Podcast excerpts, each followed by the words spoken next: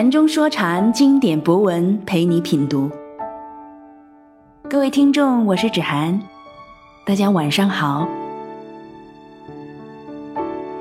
有位名叫“欠你一个拥抱”的朋友留言说：“现在每个周末，《论语详解》的更新，不知不觉间成了生活的一份期待。闲时也经常来听，希望通过禅师深邃的文字，也能让自己。”由人不治到人不相，再到人不允的蜕变。是啊，正如禅师之前文中提及过，允的根源在于不治。一个人不治，各种不好的情绪就会郁结其中，就会生病。对于中医来看，所有的病归根结底就是允，就是郁结。一个家庭，一个团体。一个国家，一个世界，如果由不智的人组成，那么同样要允，同样要生出郁结来。所谓民怨沸腾、夫妻不和、冷战、热战等等，都是由不智而允的结果。所以我想说，《论语详解》之于我，已然如南风之熏般的成为一种生命的滋养。如果你恰好经过又喜欢，那我很愿意为你而读。今天我们继续学习《论语详解》，给所有曲解孔子的人。十八，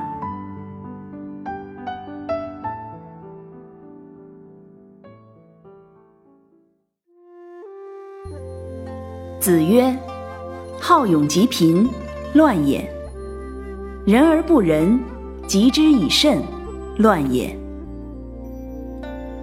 详解这一章的解释，朱熹《论语集注》是这样的：好勇而不安分，则必作乱；恶不仁之人而使之无所容，则必治乱。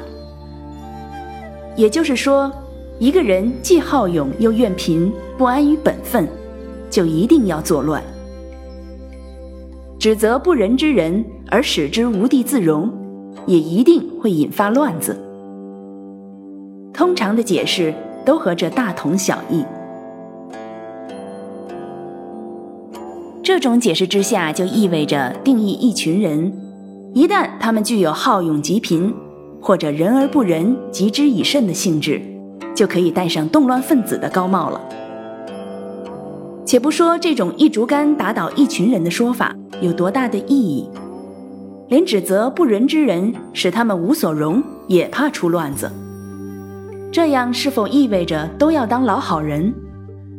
见到这好勇斗狠、为富不仁的主，是否都要躲着走？如果不仁之人是暴君恶吏，是否对暴君恶吏也让他们继续暴虐？有人对此引申解释为：小人作乱，往往演出世间大祸。防祸之端，必须对待不仁之人不及之太甚，进而长期以道德威化，促其自新。这就把儒者当成耶教的传教士了。而防祸的说法更可笑。所谓是祸躲不过，人顶天立地，岂能委顿如此？这类的解释都是腐儒之见，由此而败坏儒家、《论语》、孔子。实际上，这一章是上一章“子曰：放于利而行，多怨”的延伸。何谓好勇及贫？好于勇而急于贫也。急于贫，即贫者之相。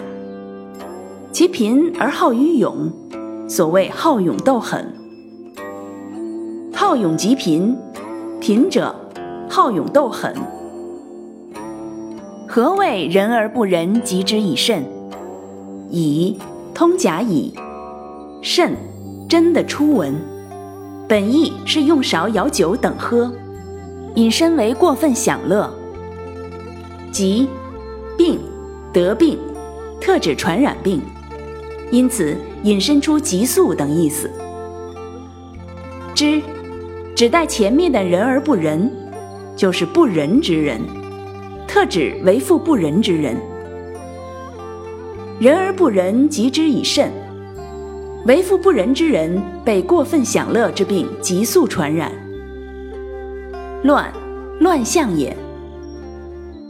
好勇极贫，乱也；人而不仁，及之以慎，乱也。说的是人不治社会中同时存在的两种乱象：贫者好勇斗狠，富者为富不仁，被过分享乐之病急速传染。所谓纸醉金迷，醉生梦死。对这一章最好的、所有人都熟悉的典型例子就是十里洋场上海滩。其实这种例子简直太多了，是人不治社会的通病。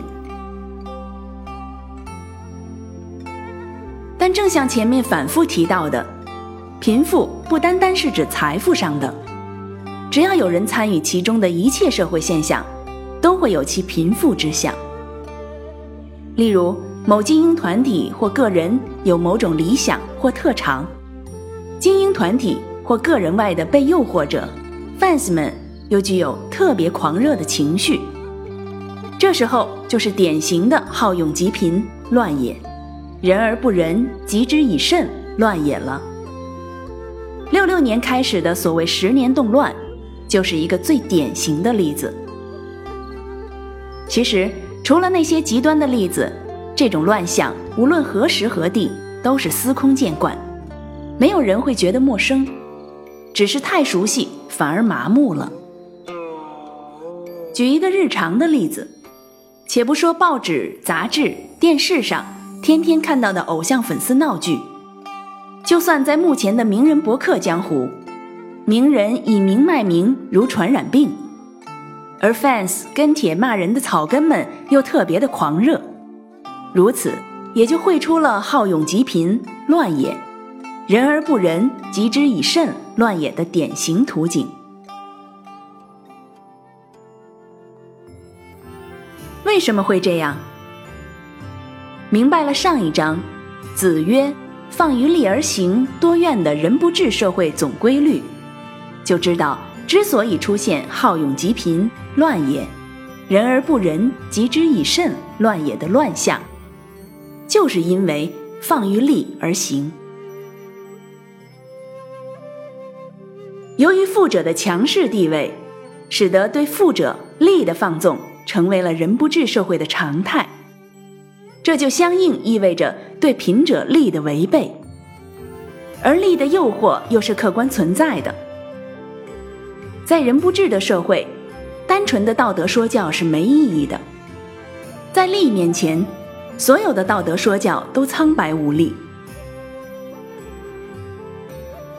这种利的贫富之相的严重对立，使得富者因得其利而放纵无度，而贫者因不得其利而不平。就算是一个懦夫。当利的贫富之相严重对立形成的落差储备到了足够大势能后，懦夫也会成为勇夫的。这样自然就有了好勇极贫乱也，人而不仁，及之以慎乱也。